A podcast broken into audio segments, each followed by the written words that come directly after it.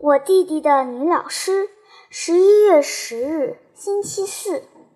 烧炭工的儿子曾是德尔卡迪老师的学生。今天，德尔卡迪老师来到我家看望生病的弟弟，并给我们讲了许多可笑的事情。两年前，被踢的母亲带了整整一围群木炭来到老师家，感谢老师为他儿子发了奖品。老师坚持不收礼。而可怜的女人又不情愿地将木炭拿回去。不管女人如何苦苦哀求，老师总是婉言谢绝。最后，女人不得不把木炭拿回家去。据说，女人还为了这件事哭了鼻子。老师还告诉我们，一位心地善良的女人送给老师一束沉甸甸的鲜花。打开一看。原来里面放着一摞一摞的铜币。老师绘声绘色地讲起这件事，我们听得都入迷了。弟弟以前不肯吃药，今天居然痛痛快快地吃了。对那些一年级的学生，老师不知要付出多少精力，需要多大的毅力。这些孩子像老人一样，牙齿残缺不全。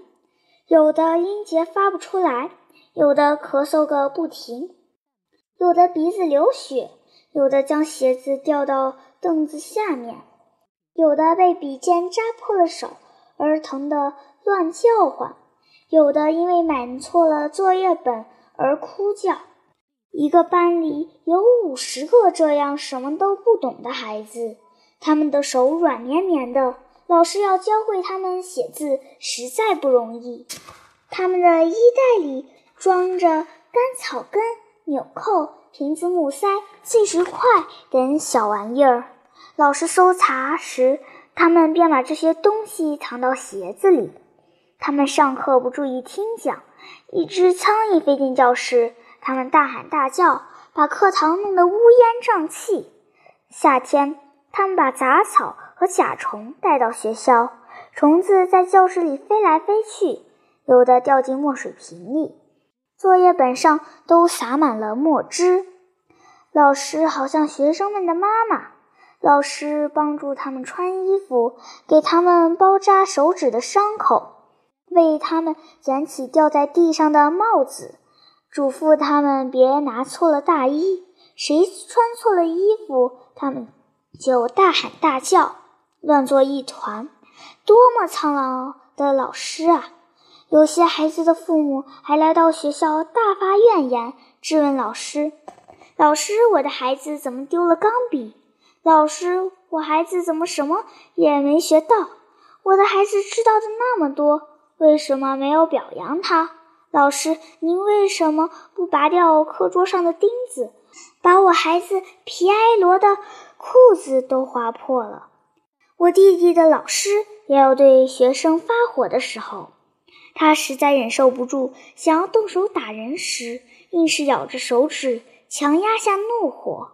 他有时失去了耐心，遏制不住怒气，责备了某个孩子。过后，他就非常后悔，于是便去轻昵地抚摸被他刚刚训斥过的孩子。他把一个顽童赶出教室。但他却十分伤心，还悄悄地流了眼泪。有的父母为了惩罚孩子不给饭吃，老师发现了就对家长大大发脾气。德尔卡迪老师洋溢着生机和活力，是一位容易动感情的年轻女子。她身材苗条，穿戴漂亮整齐，皮肤棕色，做起事来。像弹起的弹簧那样敏捷，讲起话来温柔亲切。孩子们都很喜欢您，是吗？母亲问老师。可以这样说，老师回答。但以后呢？一学年结束就不是那回事了。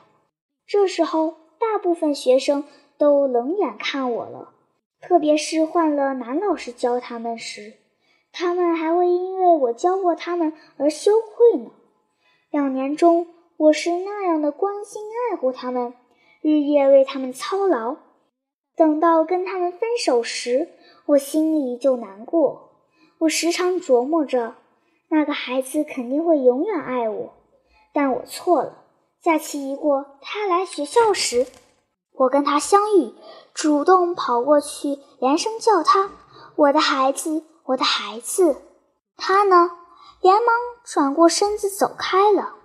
老师讲到这里，心里一酸，哽咽的说不出话来。过了片刻，老师抬起泪汪汪的眼睛，亲吻着弟弟，满怀深情地问：“小不点儿，你会这样吗？将来有一天你碰见我，不会嗖的一下转身跑掉吧？这不会是真的吧？你不会背离为你操碎了心的老师吧？”